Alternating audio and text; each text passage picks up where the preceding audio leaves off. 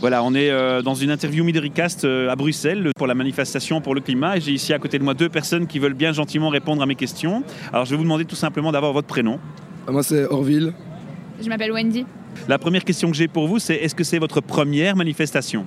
Euh, non, mais c- la- la- celle que j'ai faite remonte déjà il y a bien longtemps et c'était concernant les divisions entre Flandre et Wallonie, la une Belgique unie, donc c'était déjà il y a quelques temps. Quoi. Ah, pour moi, c'est la toute première.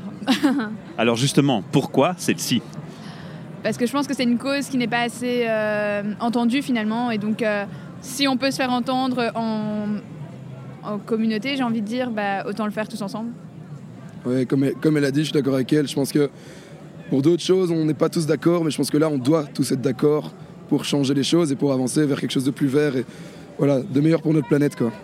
Est-ce que tu as vraiment un espoir que cette marche donne un résultat, sans être pessimiste, euh, par rapport à une politique qui parfois on a le sentiment on n'écoute pas le citoyen? C'est une très bonne question et justement, vous avez dit d'être pas pessimiste et c'est tout à fait le contraire, comme vous l'avez dit qu'il faut l'être, il faut être optimiste.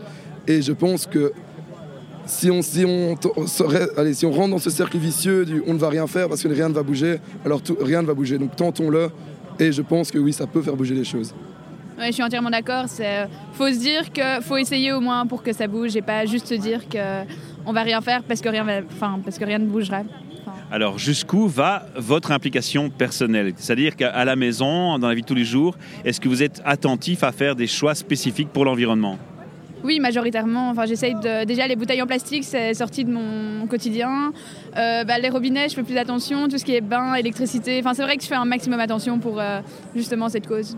Et toi moi, c'est plus au niveau de ce qu'on achète, au niveau de cons- de consommation. Donc, euh, regardez de, de- allez, d'où viennent les choses qu'on achète.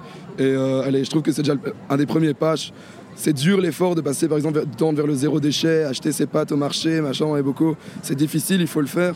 Mais je pense que la première étape, c'est de voir ce qu'on achète, ne pas acheter des grandes marques qui ne font pas forcément du bien à notre planète. Et je pense que c'est déjà une bonne étape. Et nous, c'est ce qu'on essaie de faire à la maison.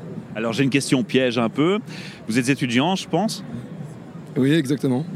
Euh, si demain, un employeur t'offre un job, mais que cet employeur a un impact assez euh, clair sur l'environnement, un impact négatif, qu'est-ce que tu fais? Eh ben, je pense que ça rentre à l'encontre de mes valeurs, sinon on ne serait pas là aujourd'hui. Donc je pense que justement, je pense que j'y réfléchirai longtemps et je pense que j'en parlerai autour de moi.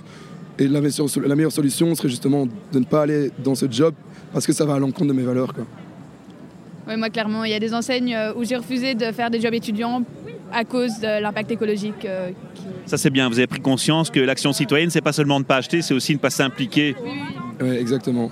Ouais, exactement, vraiment. Super, bah écoutez, je vous remercie de m'avoir accordé votre temps et votre patience et votre écoute, et puis merci d'être là pour manifester avec nous. À bientôt. À bientôt, au revoir. À bientôt, au revoir.